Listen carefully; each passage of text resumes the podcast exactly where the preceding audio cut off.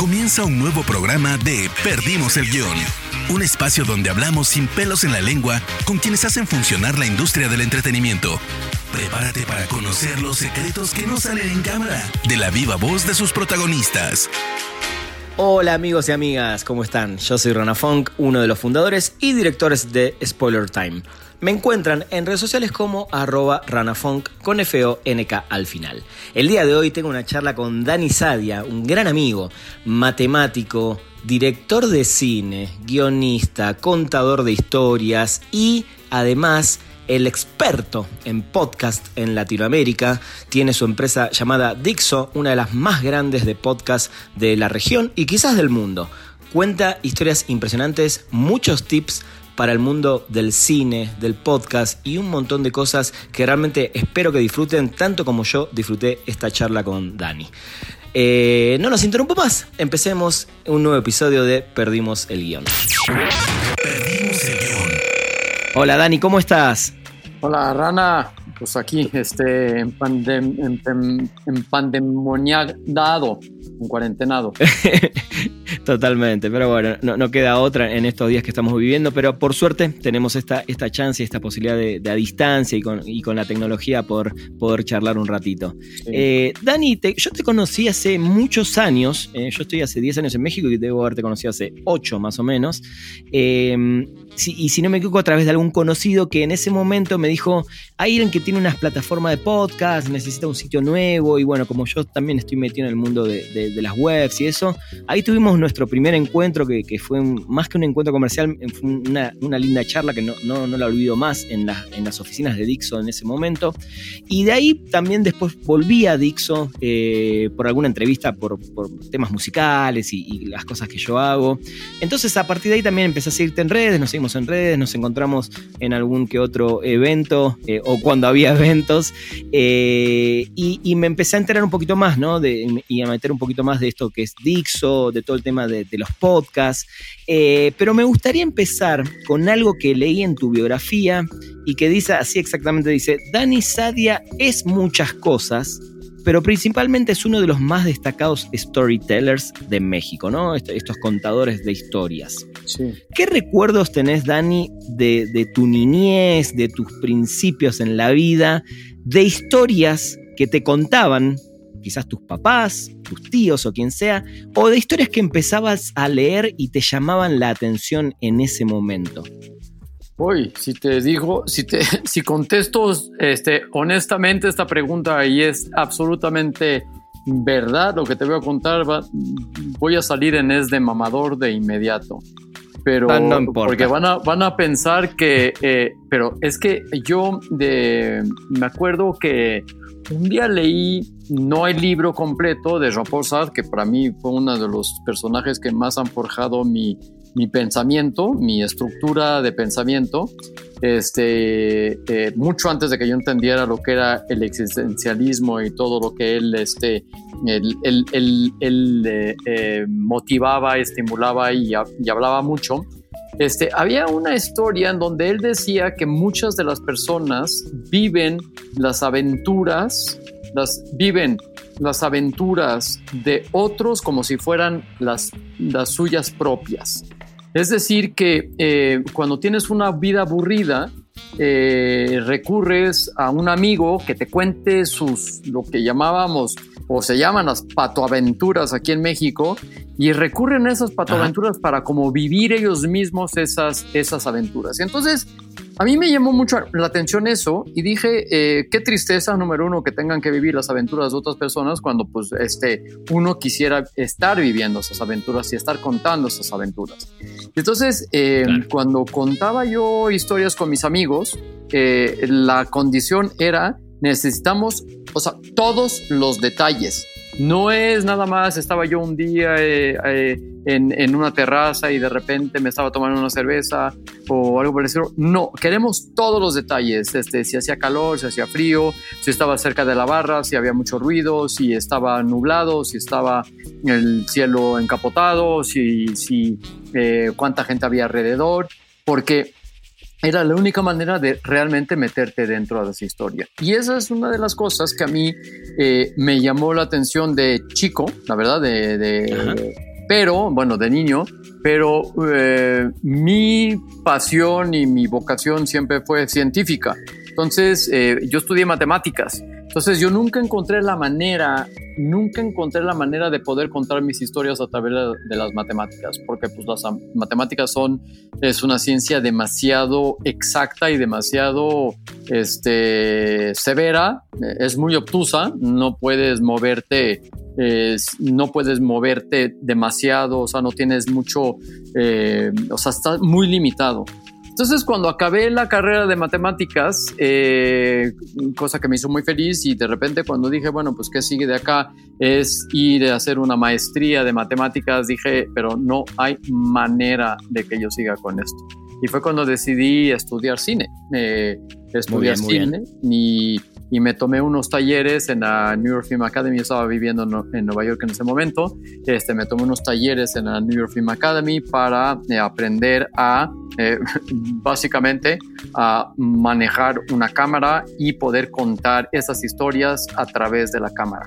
Fue algo inmersivo, fue una gran experiencia.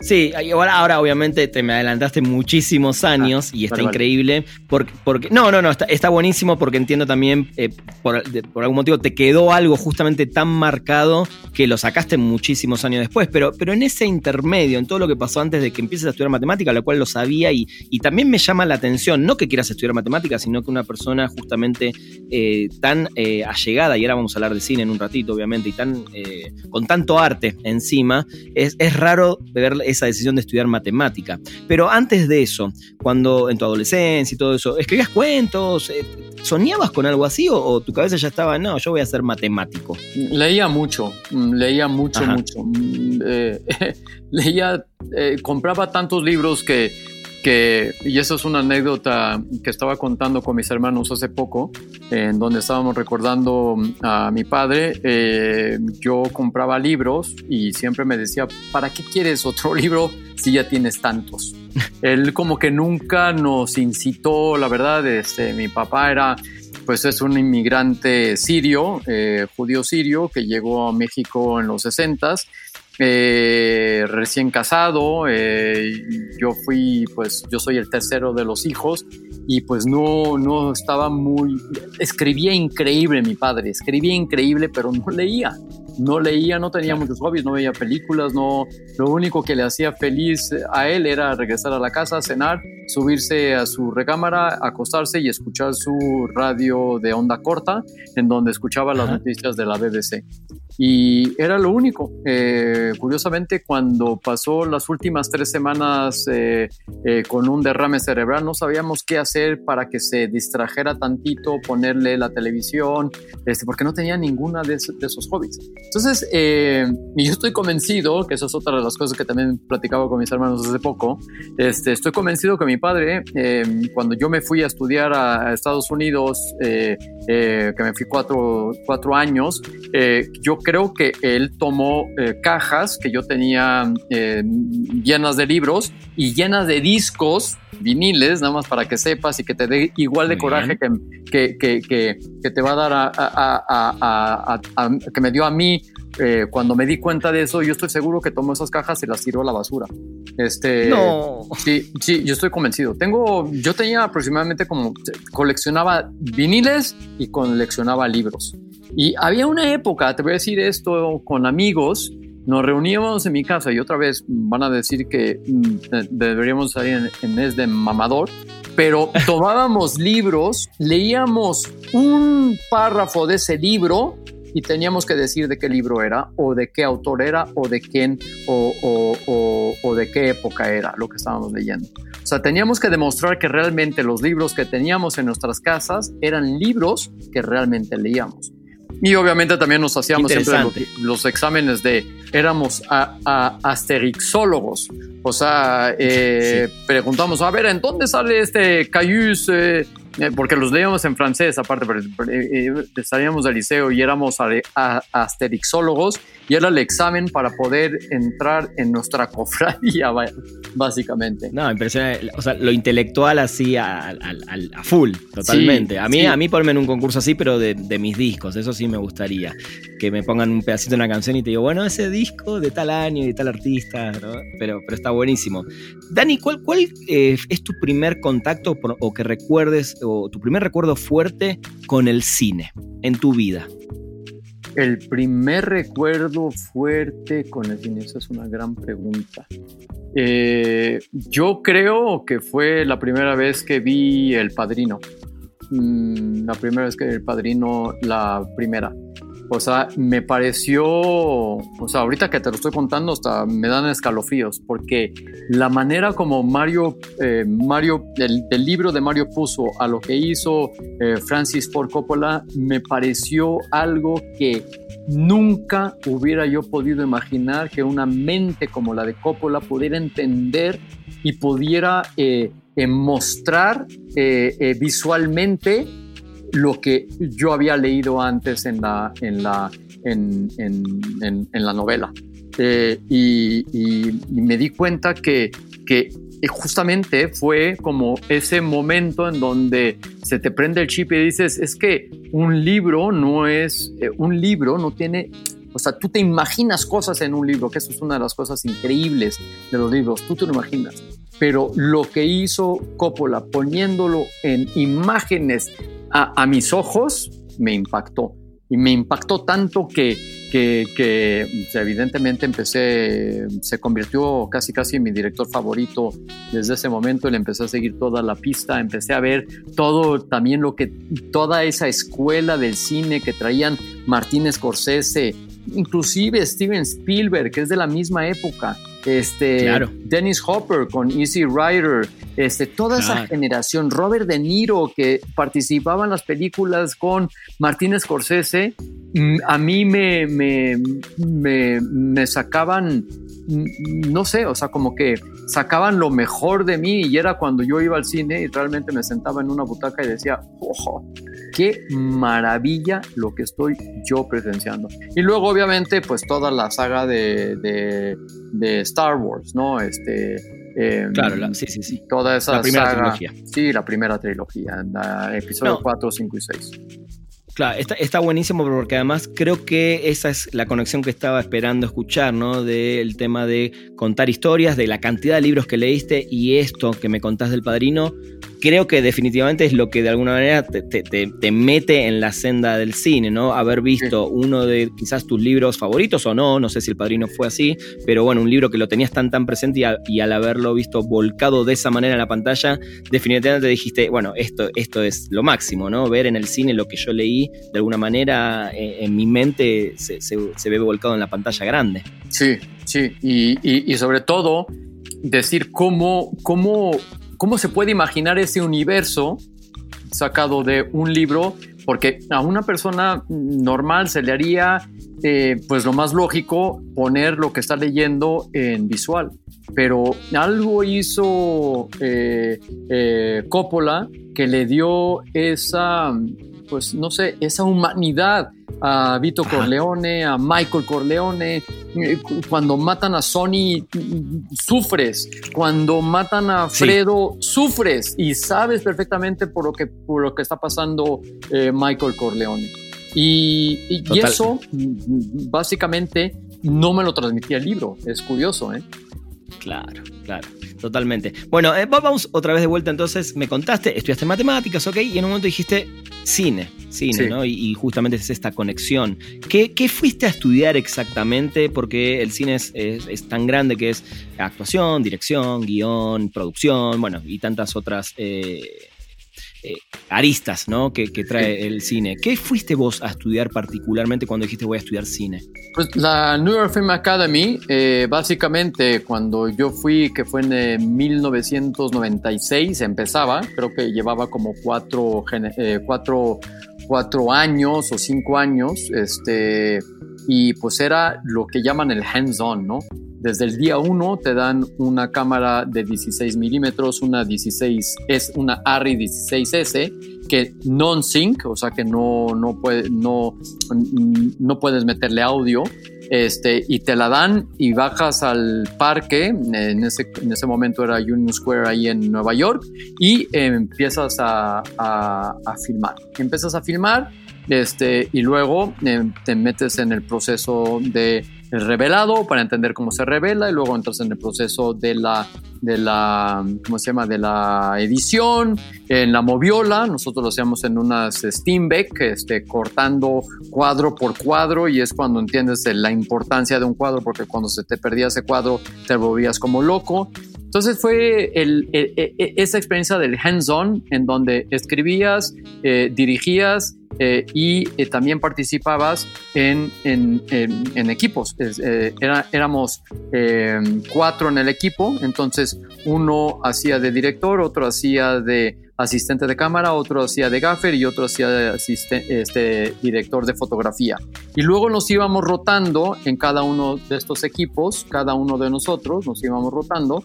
Este, y a mí me tocó, en mi curso éramos este, Gael García, eh, que quería también ser director. Sí, fuimos roommates.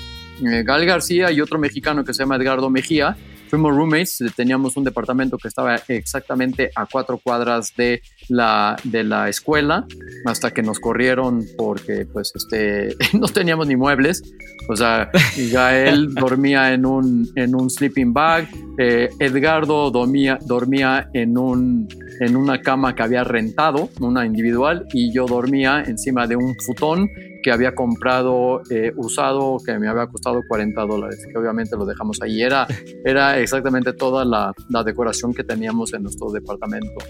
Y y, entonces eh, Gael mm, participó en mi cortometraje final, yo participé en su cortometraje eh, final y así. Entonces era como un hands-on en absolutamente todas las áreas de producción de una, de una película, desde la escritura hasta pues ya tener el último, pues el último corte, ¿no? Que, eh, por ahí lo tengo en un rollo de 16 milímetros. Aparte no era ni negativo, era reversal, o sea, era un, un, positivo, mm, de, un falso, porque no es negativo y luego sacas el positivo, sino que mm, eh, eh, editas directamente en, el, en, la película. O sea, mm, si se te raya eso, ya no puedes hacer absolutamente nada. Sí, cómo, cómo cambió toda la tecnología. Qué, gran experiencia de haber sido esa. Perdimos el guion. Dani, eh, ahí después de terminar bueno, la, carrera y los estudios, em, tuviste tres años, tres, cuatro años eh, donde hiciste un par de cortometrajes, un largometraje, con, muy buenas críticas, con premios en diferentes festivales. Eh, primero contame un poco cómo fue esa experiencia ya metiéndote en el mundo y por qué, si se me, me permitís esta pregunta, ¿por qué después no hiciste más nada? Bueno, es, esa es una gran pregunta, pero ven, vale, eh, mira, en el 2002 yo me asocié, bueno, tuve en el 2, perdón, vamos un poco, poco antes. En el 1997, cuando yo regresé de Nueva York, habiendo ya mm, pasé un año tomando esos talleres, este, pero trabajé en buenas, en, en muy buenas, en muy buenas producciones y vi mucho el movimiento que había en esto. Entonces yo regresé a México y sin saber exactamente qué hacer, la verdad es que la industria mexicana del cine pues estaba bastante, bastante caída, necesitabas dinero y todo este rollo, y eh, me asocié con eh, dos amigos, un amigo del liceo y, y, otro que tenía una agencia, una agencia digital y formamos una agencia digital que yo creo que es la primera o la segunda agencia de marketing digital que hubo en México. Eso fue en 1996 y nosotros teníamos muy, muy, muy, muy claro que el, el, el, producto final tenía que poder verse en una computadora. Si no se iba a ver en una computadora el producto final, entonces no nos interesaba. Entonces, eh, y abrimos en esta agencia digital, abrimos una sección que yo dirigí que se llamaba este, publicaciones electrónicas. Entonces yo me fui con el Fondo de Cultura Económica para sacar los derechos de eh, un cuento para niños que era muy, muy, eh, sigue siendo muy famoso, que se llama, muy exitoso, de Pancho Hinojosa, que se llama La Peor Señora del Mundo. Les propuse hacerlo en un CD-ROM, en ese momento eran CD-ROM, sí. y hicimos toda una experiencia que, eh, narrada por Germán eh, ay, eh, ay ¿cómo, se llama? Germán, el que era el Drácula. Eso ahora viene, el nombre. El Tatar Bisu, Germán Robles, perdón. Germán Robles lo narró. el Tatar Bisu también que hacía las voces de Don Gato y varios personajes, varios personajes famosos. Este, él hacía las voces de esta historia. Usamos mucho 3D mucho, muchas animaciones 3D este, y había eh, muchas animaciones en, en, lo que se llamaba en ese momento eh, una, una, cosa de macromedia que se llamaba Director.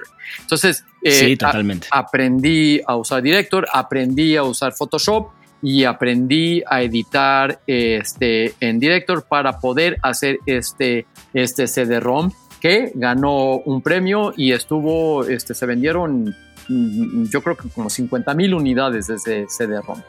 Luego eh, queríamos hacer el siguiente eh, de Pancho Hinojosa, eh, Aníbal y Melquiades, y ahí fue cuando vino WPP y nos compró, compró a Interfaz 401, que era nuestra agencia digital, estamos hablando del, 2000, nos compró, y, pero no compraron mi, mi, área, no estaban interesados en publicaciones electrónicas, lo veían más bien como algo pues muy este, romántico, aunque fue una sí fue una división que sí dejó dinero y cuando dijeron pues que no estaban interesados en esa, en esa y que querían que eh, me fuera yo a trabajar a Ogilvy, les dije sí, pero no gracias. Entonces yo vendí el total de mis acciones, eh, salí y, eh, y, obviamente me hicieron firmar un, un non-compete que duró cinco años.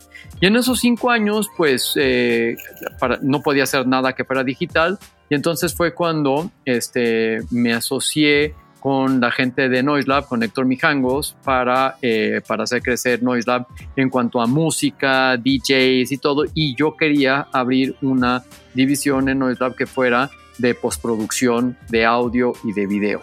Entonces em, hicimos dos cabinas, una era el Blue Room y la otra era el Green Room. La Blue Room era en donde íbamos a compramos una una tarjeta eh, para poder editar en HD, este, en HD, la computadora, este, el, array de discos duros.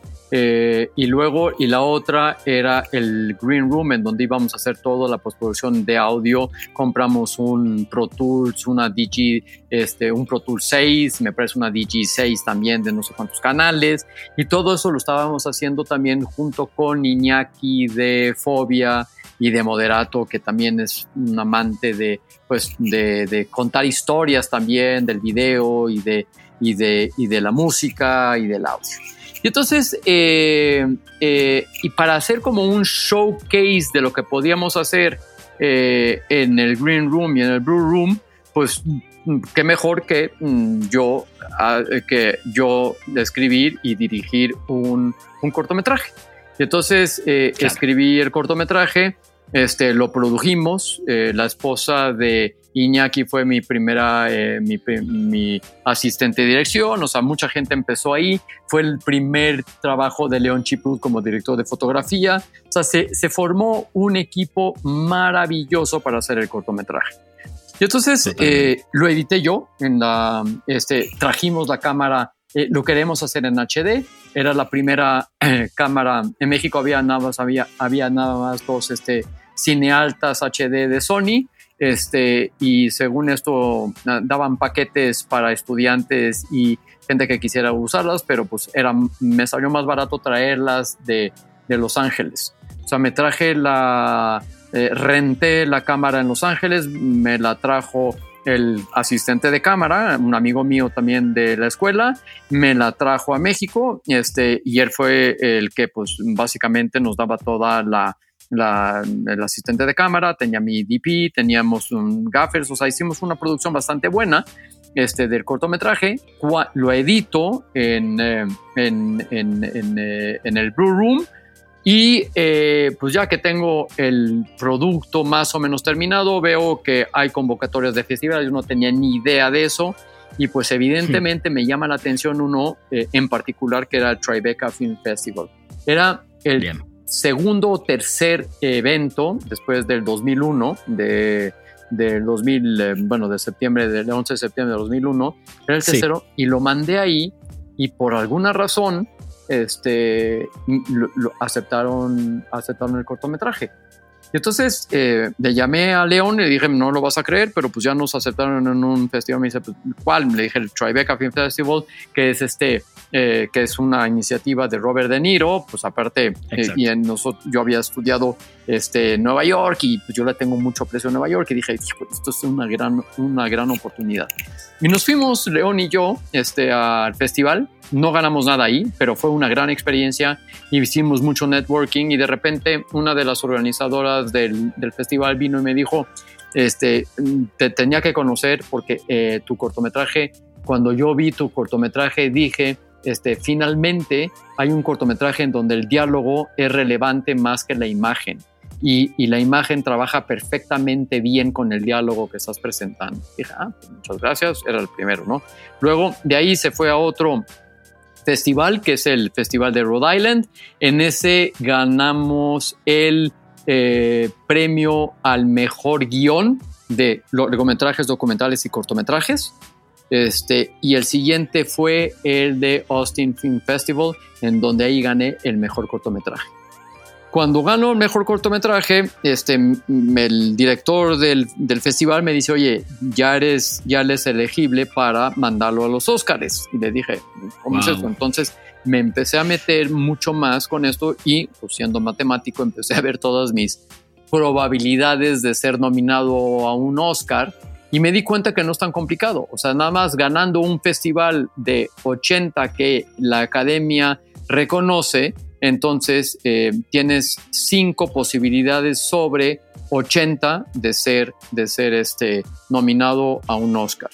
De ahí eh, cortaron de esos 80 festivales, obviamente muchos ganaron varios premios, este, entonces mm, de 80 baja a 75. Hice todo el estudio, ¿eh, Rana? Todo el estudio. Sí, sí, sí. al final, ya veo que metiste las matemáticas a full. Metí la matemática a full, a full. Sí. Y, luego eh, quedamos en un shortlist, entonces las posibilidades aumentaron de, de una posibilidad en 12 a una posibilidad sobre dos de ser nominados. Wow. Y nos quedamos, nos quedamos, eh, nos quedamos en el margen. O sea, nos quedamos en el margen. Ahí. Lo cual después, obviamente, he hecho mucha, mucho, mucho estudio y ya creo que tengo la fórmula para ser nominado a un Oscar este, en cortometraje, pero esa ya te la daré después. Y, y, y es la segunda parte de tu pregunta, este, ¿por qué no he hecho nada desde entonces? ¿no? Entonces, eh, hago el cortometraje, este, me quedo en la línea, eh, cosa que hoy en día la verdad agradezco porque el cortometraje lo vi hace unos cuantos años y la verdad dije qué barbaridad he conocido por ese cortometraje, prefería, prefería no, este, la verdad. Y luego, este, me decidí... Soy muy exigente, Dani. Soy demasiado exigente, sí. Pero me fui a Nueva York a a escribir el largometraje. Entonces, eh, basado en el cortometraje. Entonces, eh, el largometraje quedó infinitamente superior al cortometraje. Eh, para un primer ejercicio, la verdad sí, el, cortometraje fue una gran experiencia.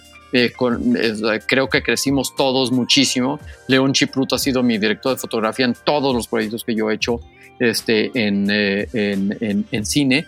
Eh, sea comerciales o todos ellas, él fue el fotógrafo de mi película. Este, y, eh, eh, y luego, pues el guion le cayó en manos de un productor español, este, del, del, largometraje, cayó en manos de un director, un productor español, este, que tenía los fondos y pues ya me mudé a Madrid para hacer la película en el 2006. Este, En el 2006 en el 2008 eh, la, eh, la, película eh, hace una mezcla de animaciones, que soy fan de las animaciones, animaciones con live action.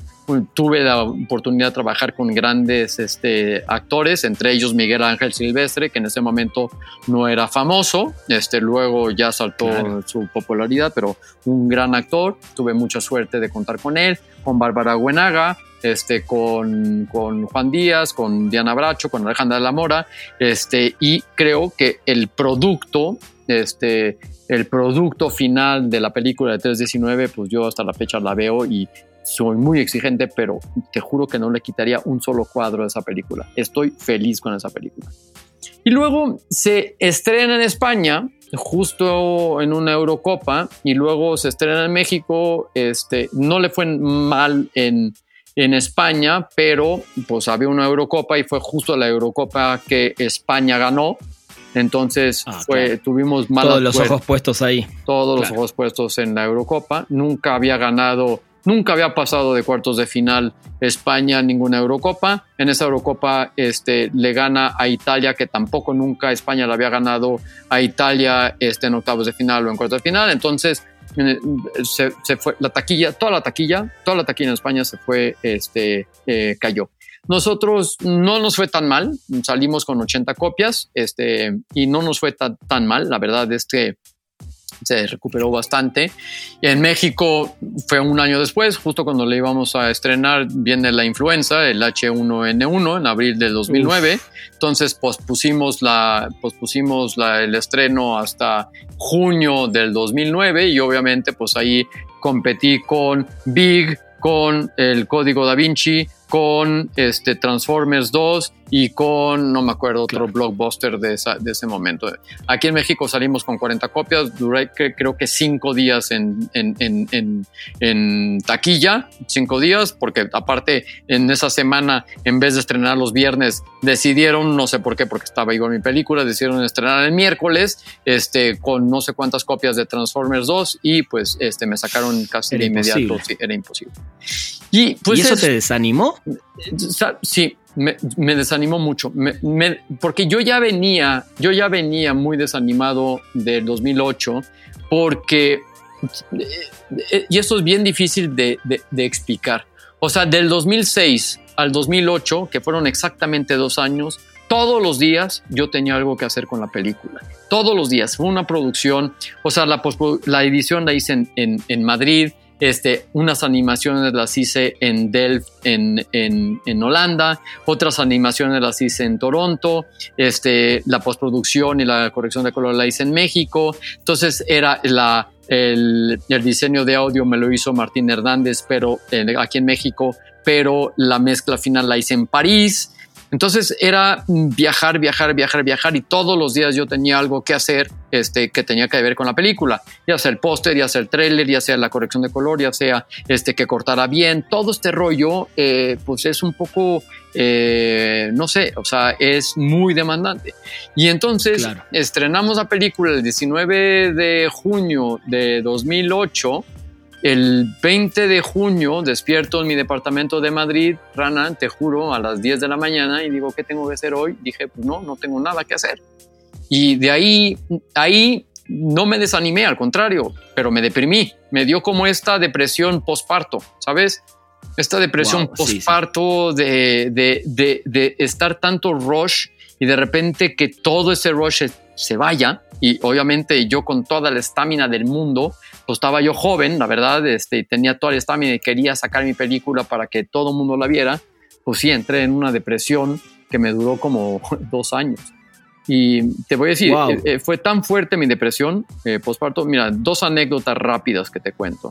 Me invitan a darle pre- un premio al San- eh, de la revista Cosmopolitan este, al Santiago Bernabéu, que cierran el Santiago Bernabéu en Madrid, porque yo le iba a dar el premio a- de revelación del año a Miguel Ángel Silvestre. Y les dije que no podía ir. Mira, Les dije, no puedo ir, no puedo ir. no podías. No, no, estaba yo como, como inmovilizado. Entonces, mis amigos me decían, es que este es, es algo único, Dani, tienes que hacerlo. Entonces dije, Claro. ok, vale, voy. Fui y me vieron tan deprimido, Rana, que me dijeron básicamente, oye, si no, Mejor si, no. si no quieres hacerlo, mejor no lo hagas. Y fui con, y, eh, y estaba Nacho Vigalondo, un gran amigo director que también tuvo la misma experiencia que yo este, con el estreno. Lo vi ahí en esos premios y le dije, oye Nacho, dime una cosa, dime que estás igual de deprimido que yo, por favor. Él había estrenado una semana después que yo. Y, y me dijo, ¿qué va, Dani? Yo no, no, estoy en esto y estoy en otro y estoy esto y esto y esto. Y, y, y eso me tiró más para abajo. Y yo me había quedado en Madrid por una simple, sencilla razón. Una sen- simple, sencilla razón es que mi productor se casaba el, el, haz de cuenta, estrenamos el 19 de junio, este, él se casaba el 15 de julio en Valencia. Entonces dije, pues me quedo un mes en, en España y este, en España y al día siguiente de la boda ya me regreso ya sea a Nueva York o me voy o a México. Y pues ese mes fue tan, tan deprimente que ni fui a la boda. O sea, no fui a la boda. No fui a la boda. No, una etapa oscurísima. Sí, muy oscura. Fue muy oscura y me duró más o menos dos años, este, Rana. Dos años. Y esos dos años son, son importantísimos cuando haces una ópera prima. O sea, necesitas tener el siguiente, eh, o sea, yo no nada más perdí dos años del 2008 al 2010, sino que yo perdí realmente de 2006 al 2010, porque con dos años de, la producción de 319, este, era como que en ese año, esos dos años, no era nada más, no tendría que haber sido nada más 319, sino que tendría que haber sido acabar 319, tener ya la fecha de estreno y trabajar mi siguiente proyecto. Y es cuando antes de que salga y antes de que se convierta en un éxito o un fracaso, por lo menos ya tienes encaminado un siguiente proyecto y la productora pues no le queda de otra más que este, eh, eh, entrarle porque pues ve un, gran producto y probablemente la primera película no le fue bien por, por, todas estas razones que te digo, la, Eurocopa, el H1N1, todas las cosas, una pandemia, esto, un coronavirus, una cosa así por el destino, ¿me entiendes? Pero yo no tenía ese segundo, ese segundo, este, eh, y bueno, tenía la idea de un viaje en el tiempo que empecé a escribir en el 2010. O sea, lo empecé a escribir cuatro años después de que yo empecé a, filmar mi este 319. Y pues ha sido pues duro. Yo sí soy conocido y entre hasta con mis amigos directores, este soy casi casi este la comedia, ¿no? Este eh, el one time director.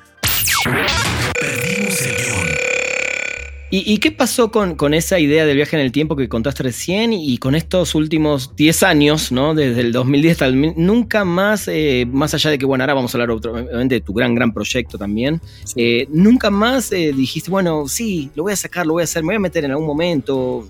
¿Qué, onda con eso? Pues mira, curiosamente lo acabo de rescatar de discos duros, se lo mandé a un amigo director, este a Luis Javier Naine, este, que hizo Solteras, eh, y le dije, a ver, dime, ¿qué opinas, ¿qué opinas de esto? La verdad, yo llevaba cuatro años sin meterle mano. Eh, lo empecé a escribir en 2010, 2016 lo actualicé porque como es un viaje en el tiempo y cuando ganó Trump tenía yo que actualizarlo. Este, eh, porque era de, eventos que han sucedido realmente en la historia de Estados Unidos. Entonces, 2016, eh, finales de 2016, principios de 2017, lo volví a tomar eh, para volverlo a leer. Yo lo volví a leer después de mucho tiempo de no leerlo en el 2017. Y, y, de repente decía, dije, metí lo de Trump, ya lo dejé un rato estar, un año después lo vuelvo a leer este 2017, lo vuelvo a leer y de repente llego a un momento y digo, pero ¿por qué? ¿De, dónde saqué esta idea de escribir? Esta es, una, es, es un draft que yo no me acuerdo haber escrito, así, ¿eh? imagínate. No me acuerdo haber escrito esta, escena porque no me hace sentido dentro de lo que yo tenía en la cabeza de, del, del, guion.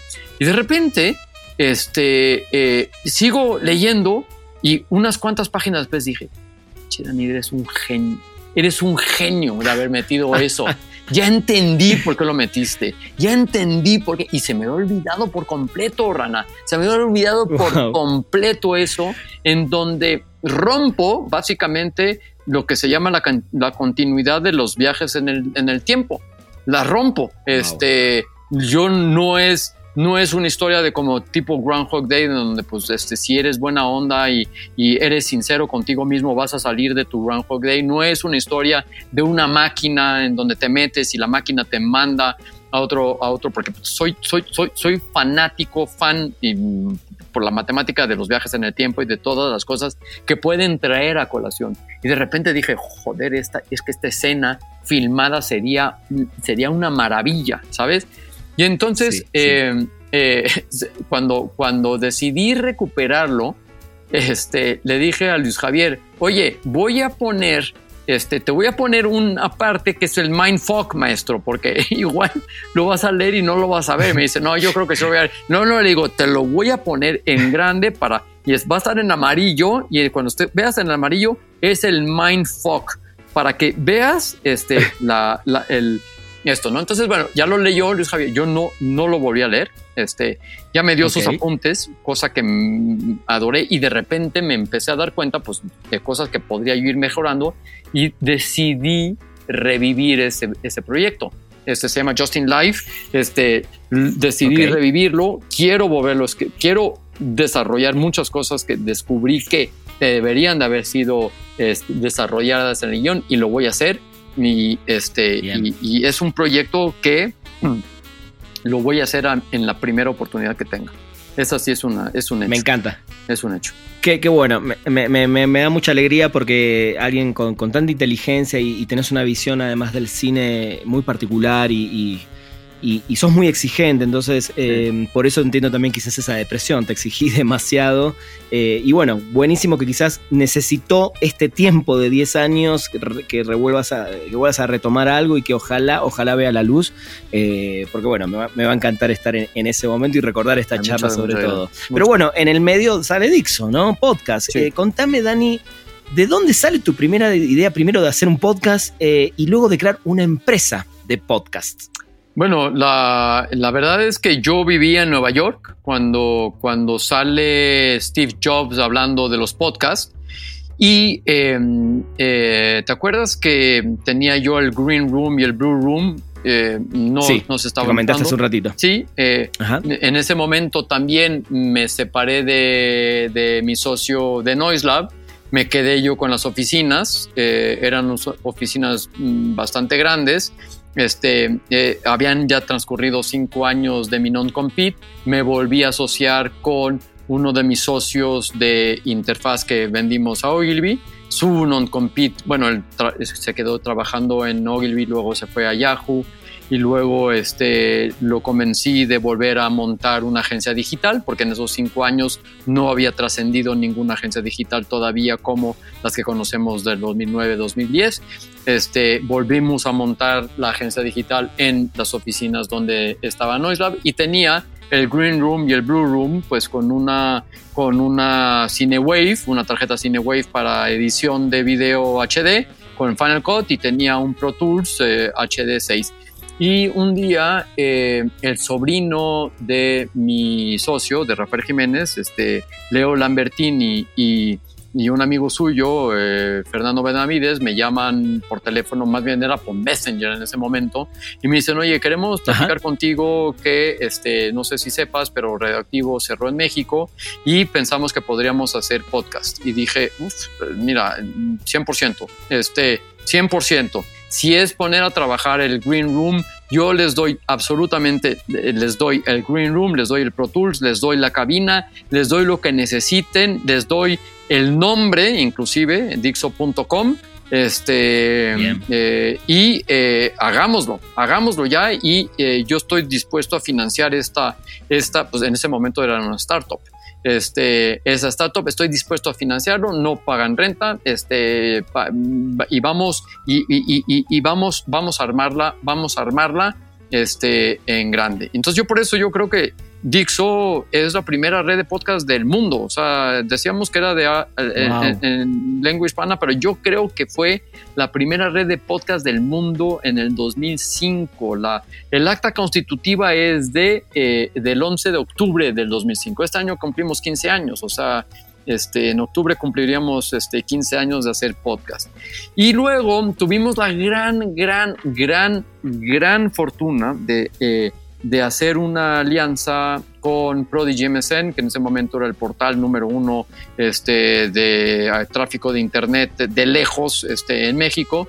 Y ellos, pues, eh, mm, eh, básicamente nos buscaron para que hiciéramos podcast en una época en que nadie, pero absolutamente nadie, ni conocía el término de podcast. Y ellos, con, su, con su equipo de ventas, este, vendían los podcasts, e íbamos a un revenue share que era una maravilla porque nosotros nos podíamos en, eh, eh, ocupar a hacer las cosas que nos gustaba, que era este, escribir, este, grabar, e producir y distribuir los podcasts. Este, y ellos hacían la venta, que es una de las cosas que nunca nos gustó a ninguno de nosotros hacer. Cuando yo regreso a México en el 2009, en 2009, eh, sí, 2009, eh, regreso a México es cuando pues ya empiezo a tomar un poquito más eh, eh, el camino pues deprimido y todo, si seguimos hablando de la depresión en la que yo estaba, pero empiezo a ver el medio del podcast como algo en donde pues yo podría contar mis historias, contar mis historias. Y entonces, eh, eh, en ese momento, la directora general de Prodigy MSN este, renuncia para poner su propia agencia de digital. Yo estaba con Rafa en Substance, que era, eh, Substance, que era otra, la, la agencia digital que habíamos puesto en el 2006-2007. La llevaba él. Y eh, pues yo estoy feliz eh, con una agencia digital, con Dixo, este, tratando de sacar el siguiente proyecto, estamos hablando 2010-2011. Y luego eh, viene pues eh, un poquito eh, el 2014, me voy a brincar al 2014 porque pues, la verdad es que entre el 2011 y el 2014 fue como un coronavirus para la época de los podcasts porque pues nadie no, no los conocían, era como algo que no, no estaba arrancando. Y en el 2014 fue cuando pues, sale el podcast de Serial este, el podcast de Serial y nos damos cuenta, la gente que está en industria en México en Estados Unidos, que el podcast es mucho más grande de lo que pensábamos, pero mucho más grande. Claro. Este, Serial, Sarah Koenig, la periodista, aparte de, que este, encuentra una manera absolutamente, e, e, esa sensación exactamente la misma sensación que te contaba que cuando fui a ver El Padrino por primera vez, me pasó lo mismo cuando escuché los primeros episodios de Serial. Dije, esta mujer, esta mujer realmente está revolucionando este, la industria del podcasting en la manera como con su storytelling este, periodístico en donde pues hizo Adnan Sayed un household name en Estados Unidos. Ella eh, se convierte tan popular de un podcast, se, se, vuelve tan popular que sale en Stephen Colbert, este, Saturday Night Live le hace un, este, un spoof en, en, en, en, su programación. Este, o sea, esta mujer se convierte en, esta periodista se convierte en, en el referente del True Crime Podcast en Estados Unidos y, decimos, uy, uy, uy, uy, eso sí está mucho más grande de lo que yo pensaba, ¿no? Todos pensábamos. Entonces decidimos este, meterle toda la carne a, a Dixo de nuevo y nos volvimos a reestructurar. De, mm, llamé a, Eduardo Salles, que ahora este, de Pictoline, que en ese momento, bueno, Sallesino, eh, un tipo que yo admiro muchísimo, me hizo todos los, el arte de todos los podcasts de, de, Dixon en ese momento. Le llamé a León Krause, a Salvador Camarena, a todas las personas importantes en, en cuanto a periodismo en México para sacar este Dixo este, Reloaded ¿no? en el 2015.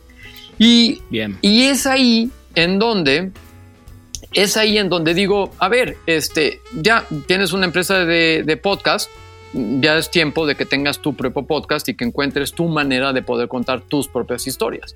Entonces, eh, pues empiezo yo a hacer experimentos con Filmonauta, este, donde cuento eh, anécdotas personales junto con cosas que me apasionan, como todos los libros de, que he leído sobre este, sobre el cine, sobre los productores y sobre todas estas tendencias y etcétera, y todas estas nuevas, eh, eh, nuevas lecturas, ¿no? de, de que puso muy de moda Singularity University, ¿no? Todas las, las supercomputadoras y las computadoras cuánticas y todo este rollo. Entonces empiezo a leer mucho de eso y empiezo a tratar de encontrar una manera de cómo contar las historias a través de Filmonauta. Yo aprendí muchísimo. O sea, si tú escuchas la evolución de Filmonauta del número 2 al número 11, que creo que fue el número 11 en donde, en donde ya encontré realmente cómo contar la historia y cómo lo quería hacer y poder experimentar con mi productor de audio cosas y sacar, la verdad, eran casi, casi, son casi, casi piezas de cine, pero sin lo visual este, la música, la entrada, los, los efectos sonido, cómo escribía yo el guion, de tal manera que entrara perfectamente en el tema que íbamos a estar contando. Este, él me decía, oye, vamos a hacer algo con Amadeus, entonces pues yo me imaginaba una historia con, con, con Amadeus este, de Milos Forman, luego una con Star Trek y pues, de qué vamos a hablar para Star Trek y así. Y eso fue una época muy, muy, muy este, creativa y muy productiva para mí porque aprendí mucho a contar historias a través del audio. Y luego, este, dije, mm, cuando empezaron los Gimlet y a abrir, eh, a hacer, a, ver, eh, mm, lo comenté con mi socio y dije, mira, ¿sabes qué? Nos falta, en Dixon nos falta este, una serie de True Crime que escribamos nosotros y nos falta una historia de ciencia ficción que escribamos nosotros y la publicamos nosotros y no estamos nada, nada. Entonces hicimos, hicimos eh, eh, mi socio este, escribió un piloto de True Crime, yo escribí un piloto, eh, bueno, más bien una serie de 13, de 18 episodios de ciencia ficción, este, en donde básicamente desaparezco a 7.6 billones de habitantes del planeta y nos quedamos 100 millones, que era una idea que rondaba en mi cabeza para hacer una película, una serie de televisión, pero pues iba a ser carísima, entonces dije, ya no quiero, ya no quiero pasar por lo mismo de la financiación y el dinero, la, eh, y eh, y eh, se las mandé a Gimlet, se la mandé a. Se, los mandé a Gimlet, se lo mandé a, a, a, los de Panoply. Este, Gimlet ni me peló. Este, Panoply sí, sí, nos contestó, hablamos con ellos y todo, pero pues todo quedó, sí, veremos, veremos, veremos. Y a los, al año sacan su primera serie, este, los de Gimlet sacan su primera serie de ficción que era Homecoming, y Homecoming fue la que se convirtió en la serie de televisión con este, Julia Roberts. Y yo... Exacto, Amazon Prime Video. Exacto, en Amazon Prime Video, exactamente. Y este, yo me acuerdo estar escuchando, estaba yo, yo iba yo en mi coche y, y, Alex Bloomberg contando la historia de cómo ellos estaban buscando cosas de ficción y mientras iba yo manejando, se me estaban crispando las manos en el volante porque decía, hijo, yo te mandé dos eh, cosas que podríamos haber desarrollado, dos eh, audios, dos demos pilotos de audio que hubiéramos podido desarrollar. Yo decía, ¿cómo es posible? O sea, eh, se perdió. Y eso y fue un gran aprendizaje porque yo tendría que haber insistido un poquito más y decir, oye, no sé si te llegó, si te llegaron mis dos demos, este, los dos demos. Eh, e, es más, hasta lo, hicimos la traducción al inglés. Para sacarlo en inglés en vez de que sea un, un, héroe, más bien un antihéroe, porque la serie la había escrito yo pensando en Oscar Jaenada, este, lo tenía todo el tiempo en mente porque Oscar es un tipazo, lo conocí, era el esposo de Bárbara Buenaga este, cuando estábamos filmando la película 319 y y es un, es un tipo cojonudo, un tipazo, eh, un, tipazo. Y, yo escribí el personaje principal de esa serie pensando en él. Y entonces, eh, eh, pero lo hice mujer, lo hice en inglés, hicimos el demo, lo mandamos y pues no hubo nada. Entonces, bueno, si hay que insistir, probablemente nunca les llegó el mail este, nunca ni lo abrieron y pues uno no sabe realmente a qué atenerse ni qué esperar este, hasta que no te digan que no, no, dejas de estar molestando y eso es uno de los grandes aprendizajes, hay que seguir insistiendo, insistiendo, insistiendo, insistiendo. Totalmente, sin dudas. Dani, ¿qué pensás que, pasó? Eh, ¿Por qué hoy el podcast es tan relevante en, el público latinoamericano y cada vez hay más producciones? ¿Qué, sentís que pasó que ahora sí la gente está ávida de, escuchar eh, estas historias o, estos podcasts que hay de, todo, ¿no? Sí, sí, pero siento que todavía, sí, pero creo que todavía los contenidos no están ahí, Rana. Yo creo que nos faltan esos contenidos de ficción, nos faltan esos contenidos de true crime, nos faltan esos contenidos, porque tenemos una idea que el podcast es una entrevista y son, o son dos personalidades este, hablando de, de, temas, eh, de, temas de, de actualidad o de temas de nicho y en realidad eh, el podcast para mí, o sea, eh, yo adoro los podcasts de, de, conversaciones y de pláticas, pero me encantan, o sea, una de las cosas que, que, nosotros hacemos en Dixo, este, y las únicas condiciones para que salga un podcast en Dixo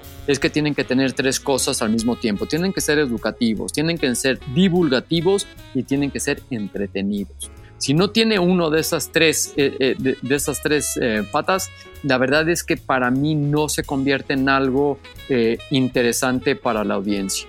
Entonces, yo sigo mucho lo que hacen en Argentina. Creo que Argentina sí está un poquito más avanzado que México en cuanto a, contenidos. Este, tienen una gran tradición radiofónica igual que México, pero México eh, siento, y, Dixo es, también es culpable de eso, Ranas. La verdad es que eh, también necesitas, necesitas dinero, necesitas dinero, necesitas eh, financiación para poder sacar una serie con Oscar Jaenada o con un actor, este, con un actor de nombre que pueda, que, pueda llevar la gente a escuchar estas historias y que realmente se conviertan en inmersivas.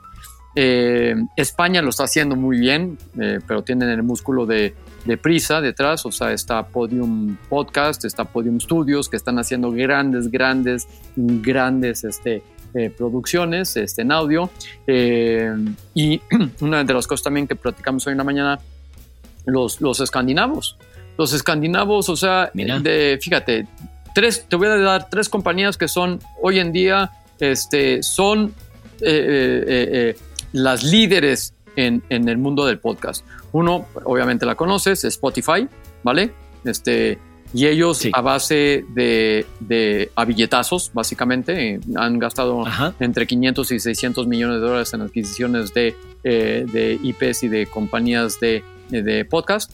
Este, otra que se llama Acast, que básicamente es la plataforma de podcast más grande del mundo.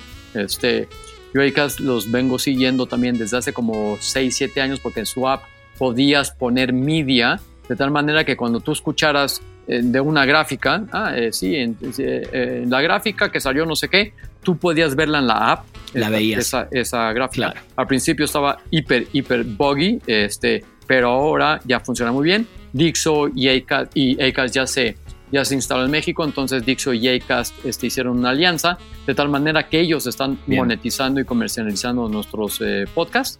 Este, y la otra es Podimo, Podimos también, este, igual, eh, es danesa. Este, y eh, es líder también en, en, podcasting y monetización en podcast. Estos tres se están expandiendo en el mundo, Estados Unidos, UK, Europa, España, eh, poco a poco van a entrar a México, porque tienen que entrar a México. Y esas son otras las cosas que yo platicaba hoy en la mañana. Sí, está, está, eh, está eh, funcionando muy bien el podcasting en Latinoamérica. Nos faltan los contenidos y ahora las compañías, este, las marcas y los distribuidores y las plataformas necesitan contenidos y están ávidos de los contenidos. Entonces, eh, estamos en, un gran, gran momento y hay mucho, mucho que recorrer. O sea, no es que estamos llegando tarde que, que, o, cualquiera ¿no? que quiera instalarse en México no está llegando tarde para nada. Al contrario, este, creo que todavía tiene unos cuatro o cinco años de buen camino por recorrer. Buenísimo. Y Dani, obviamente sé que es una pregunta difícil porque nadie hace futurología, pero en, tu perspectiva, ya con tu experiencia, con lo que estás viviendo ahora con Dixo, eh, con lo que estás haciendo y lo que estás viendo que está pasando, ¿cómo ves el podcast, eh, el formato de podcast de acá a 10 años? Igual. O sea, em, igual. Em, eh, obviamente con sea, lo que hay que, una vez de que empecemos a, entender la manera de cómo crear atmósferas, de cómo meter al oyente dentro de esa atmósfera y hacerlo partícipe de esa atmósfera, vas a tener, eh, es que esa es una de las cosas que pasa también con los oyentes de los podcasts, son, son leales, leales hasta, o sea, si, si sienten que alguien agrede a su podcast es como si estuvieras agrediendo a, un equipo de fútbol. ¿sabes? Este, de, Sí. de a- al Barcelona o al River o al o, o Sí. a, o- o a Boca. Este, así. Na- Veni- venía- venías bien. Eh, dijiste River, venías bien. Ya dijiste Boca y creo que. Ah, está muy bien, está muy bien. eh, Está perdón. muy bien. Eh, Hubiera dicho Sa- Sa- Sa- San Lorenzo de Almagro, ya. Este, Ahí va, sí, sí, mejor- totalmente. Para no meter en, en controversia. Nadie le va. Bueno, el Papa creo que le va al San Lorenzo de Almagro. Eh, Sí, sí, totalmente.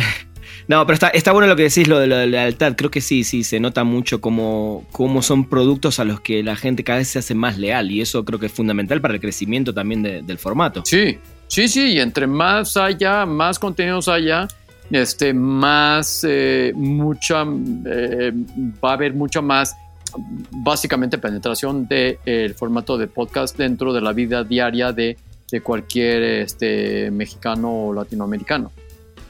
Y esas otras las cosas Totalmente, que son encanta. geniales. Este, que yo puedo escribir un, para un podcast que se desarrolla en México, puedo escribir un personaje argentino que va a ser un Bien. piloto este, de una aerolínea que yo inventé que se llama Latin Jet, ¿vale? Y ese comandante se va a llamar Rana Funk. Muy bien, pero ese, ese Latin Jet, en realidad es así, es Latin Jet porque es de un argentino. Exacto. Perdimos el guion. Dani, creo que podríamos estar horas y horas y horas hablando porque además es un tipazo y una persona tan interesante que podríamos seguir esto, pero bueno, Gracias. tampoco queremos eh, pasar el tiempo de, de estos Perdimos el Guión que, que suelen ser de promedio 45 minutos, una hora y ya estamos pasando, pero para cerrar, porque la verdad que sí me quedan muchísimas cosas para hablar, ojalá en, en un tiempito podamos grabar otro para retomar ciertos temas, eh, hablar un poco más de cine también, pero hay una pregunta que se la hago a todos, a todos, a todos, no te la puedes zafar, creo que parte de la respuesta ya la sé, eh, que es eh, que le digas a nuestros eh, escuchas dos películas y dos series, pero te voy a agregar también y dos podcasts que todos deberían ver y escuchar. ah, vale. ¿Y las películas puede ser de cualquier época? Sí, por supuesto, claro, claro. Vale, bueno. eh, una no puede faltar en ninguna, en ninguna librería, biblioteca eh, o mental es The Big Lebowski de los hermanos Cohen. Muy bien. Me parece un, una, una masterpiece. Y creo también, eh, sobre todo en estas épocas, eh, Manhattan de Woody Allen. Eh, ok, muy bien. creo que, y sobre todo conociendo un poco la historia, bueno, de lo que, de, de un poco la historia de cómo se hizo Manhattan este, en su momento, que es fascinante que lo cuenta en primera persona eh, Woody Allen en su libro Apropos of Nothing, que lo recomiendo mucho. Es un librato. Y bueno, pues ahí eh, te estoy, estás viendo mis dos, este, pues dos de mis directores, bueno, en este caso serían tres, porque los hermanos Cohen y Sí. Woody Allen, Sí, sí, sí. este, son tres de mis personalidades que más admiro, adoro, este, respeto en el mundo del cine. Eh, obviamente, Buenísimo. es que estas dos, me quitas Pulp Fiction, que también todo el mundo tendría que ver, y, Claro. y me quitas este, El Padrino, que todo el mundo debería ver. Pero, exacto, eh, exacto. Pero bueno, exacto. eh, hablaste maravillas igual del padrino y, Sí. y está bien, te, te permito como estos bonus. Es, yo por eso sé que es una pregunta imposible, pero tampoco podría eh, a- agrandarla porque si no estaríamos otra hora más hablando de películas favoritas, pero, Sí. pero está bueno, está Sí. bueno. Eh, series de televisión, no me limites a dos, te lo voy a pedir de favor. Déjame darte, te voy a dar tres, tres porque creo que son muy importantes. Este, Los Sopranos. Creo que eh, Los Sopranos sí hay un antes y un después de la serie de televisión con Los Sopranos.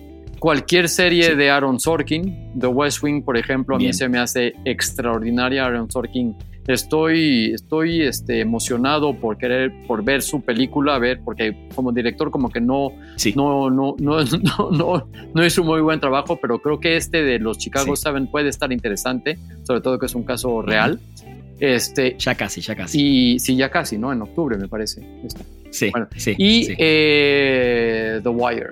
Este, Muy bien. The Wire, sí. Y eh, bueno, ya, una más, Breaking Bad también.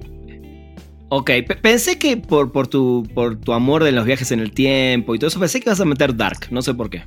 Te, te- te digo la verdad, este, Dark me Sí. quedé en la primera temporada. porque y, no pude ver la segunda y todo el mundo hablaba de la tercera. Ah, ok. Y te voy a decir, es que sentí, y es que, y aparte me dicen, es que sigue la viendo, sentí que había un hoyo tan gigantesco en la primera temporada, un hoyo en el guion tan gigantesco, y dije, no me interesa ver más este Dark. No, Dark no me... Está muy bien. No pude, no pude. Empecé a ver la segunda temporada para ver la tercera temporada, ya que todo el mundo estaba hablando de, de la tercera temporada y se me hizo eterna, se me hizo, o sea, como que para llegar del punto A al punto, ya, ya, ya ni Z, al punto M, este, pasabas por el, el, el, alfabeto árabe, el alfabeto hebreo, el alfabeto cirílico antes de llegar a la maldita M. Ya, ya sé que vas a llegar a la M. Llega más rápido. No es, no es tan complicado. Hazme un poco más fácil. Era como que de relleno, pero bueno, eso es mi, mi opinión. Me encanta, me encanta. Y bueno, y para cerrar dos podcasts, así que, dirías, estos son dos podcasts que realmente son, te encanta como el contenido, lo que dijiste antes, ¿no? El contenido, eh, lo, educativo, eh, la producción. ¿Cuáles serían esos dos podcasts que, todo amante de podcast debería escuchar? mira, estoy escuchando uno que es un extraordinario, a ti te encantaría, estoy seguro, se llama Wind of Change. Y básicamente te cuenta la historia de cómo la canción, la balada de los Scorpions, este, tiró el muro de Berlín y cómo eh, estuvo involucrada la CIA, estuvo involucrada la KGB, estuvo involucrado este, eh, personajes como Bon Jovi, este, el, el, agente y el manager de Bon Jovi. Este, e, e, es un gran, gran, gran ejercicio de investigación. Todo este. Wow, es, o sea, y es, es, un, es un solo episodio el que estás recomendando. No, no, Son ocho episodios o sea, la serie se llama Wind of Change y este son ocho episodios y los ocho episodios este, eh, llevan la línea porque van tras cada una de las líneas de investigación para realmente demostrar si sí o si es una leyenda urbana. Es una, Excelente. Es una cosa. me lo vendiste increíble. Sí. Este, eso y aparte está extraordinariamente hecho, es, de una, unos estudios que se llama Pineapple Studios, este, y lo puedes escuchar en Spotify. Y Muy bien. otra, eh, es que tengo miles este, de, de, podcasts. bueno, obviamente Serial, yo creo que Serial es la, la, mamá de todos los podcasts de True Crime, este, que es realmente las que, la que mostró el storytelling. Y déjame pensar uno de. Déjame pensar uno de. Uno. Eh, uno divulgativo, uno de. bueno, los de. Ay, este. Ah, es que esto es más de historia americana. Silencio Bopal, por ejemplo, que es una historia eh, también eh, que, pues, eh, que es terrible esa historia y, cómo te la cuentan. O sea, es un poco, es un poco mm, lo que hizo la serie de Chernobyl de HBO. Eh, Buenísimo. Y te, pido uno más, Dani, te pido uno más. y también sé que es difícil porque tenés muchos eh, productos increíbles en Dixo, pero recomendale a la gente, no el tuyo, que ya lo recomendaste hace un rato, ya hablaste de Filmonauta, recomendale un podcast de Dixo eh, a la gente. y, ese es un. No tengo ninguna vergüenza en decirlo, pero este. Bien Comer, para mí, por ejemplo, es un podcast casi perfecto porque es un podcast que está en su nicho, que es nutrición, y Fernanda creo que lo hace, eh, bueno, lleva creo que ya 200 episodios, creo que lo hace muy, muy bien. Y todos los otros, es que se me hace difícil porque, eh, mira, Filmsteria, mm, ah, el, formato de Filmsteria, yo no soy muy fan del formato de Filmsteria, pero creo que ellos lo hacen muy, muy bien. Y conocen a su público, y conocen a su audiencia, saben lo que la audiencia quiere y qué es lo que, lo, que y eso es importante también decir, o sea, no es de que en, en, en, Dixo eh, cada uno, los Dixocasters son cada uno dueño de su propio contenido, hacen su contenido como ellos quieran y no hay una mano editorial diciendo, no, esto no, esto sí. Pero porque ellos conocen a su audiencia mucho mejor que, que, que yo. Eh, y, tenemos uno nuevo de Pablo Magluf que se llama Disidencia, que son entrevistas con políticos, periodistas, etcétera, sobre, pues, sobre todo la coyuntura que estamos viviendo actualmente. Macario Esquetino, que también es un tipo súper elocuente. Es que en Dixo creo que la curaduría de Dixo... Hay de todo. Sí, hay de todo. Hay de todo. Claro. Claro, me, encanta y, está buenísimo porque creo que diste eh, a través de la charla muchísimos tips. Eh, este, este programa a mí me gusta porque lo escuchan muchos chicos, chicas que quieren aprender, básicamente por eso entrevisto a gente como vos y creo que diste varios tips importantes a la hora de, emprender un podcast y este de conocer a la audiencia eh, para hacer contenidos, ¿no? En general, sí. creo que es fundamental. Y, Dani, perdón, perdón, perdón, espero algún día poder hacer un... Sí, dime, dime, una, una sola cosa rápida y quiero, o sea, la gente que te escucha este, y que va a escuchar este podcast, quiero decirles que eh, estoy a un tweet, o sea, un arroba Dani, este, eh, cualquier pregunta, cualquier duda, arroba Dixo, este, estamos, yo, necesito de, de que la industria crezca. Este, estamos lanzando Dixo Academy para darles herramientas para que hagan sus propios podcasts y los vamos a acompañar, los vamos a quitar todas las dudas, este, el hosting, en dónde, dónde subirlo, no pagar tanto dinero, cómo hacer para que hacer una cortinilla, cómo este, que este locutor, etcétera. Les damos todos los tips free of charge completamente, los ponemos en contacto con gente que quiera hacer crecer esta, esta, esta industria si tienen esta, esa, esa, este, preocupación eh, de, eh, de, sacar un, un podcast. Me encanta, me encanta. soy la primera persona que va a apoyar, difundir desde mis redes, eh, desde Spoiler Time. Me encanta y, qué bueno que alguien con tanta experiencia eh, acaba de decir: escríbame a arroba Dani, arroba Dixo, eh, que les vamos a sacar las dudas. Buenísimo, vamos a proporcionar full todo lo de Dixo y Dixo Academy. Me encanta. Y ya sabes que tengo muchísimas ganas. tuvimos a punto de hacer algo, pero bueno, por diferentes motivos también a veces tiempos y todo, pandemia y cosas. Pero tengo muchas ganas, ojalá, de tener mi, podcast de música alguna vez, exclusivamente de música, eh, y ojalá lo pueda hacer. pues ojalá, en serio que te, recibimos con los brazos abiertos, Ran. Lo sé, no tengo dudas. Dani, qué placer. Eh, te comprometo eh, para que dentro de unos meses volvamos a, charlar otra vez porque creo que la gente disfruta muchísimo de este tipo de, charlas. muchísimas gracias, muchísimas gracias. Por favor, Dani, te mando un abrazo enorme. Otro más. Muchas gracias. Hasta ahora. Gente, gracias por escuchar. Este fue un nuevo episodio de Perdimos el Guión. Eh, nos encontramos la próxima semana. Llegamos al final de Perdimos el Guión. Gracias por acompañarnos y no te pierdas un nuevo programa cada martes, donde hablaremos sin pelos en la lengua con quienes hacen funcionar la industria del entretenimiento. Perdimos el Guión.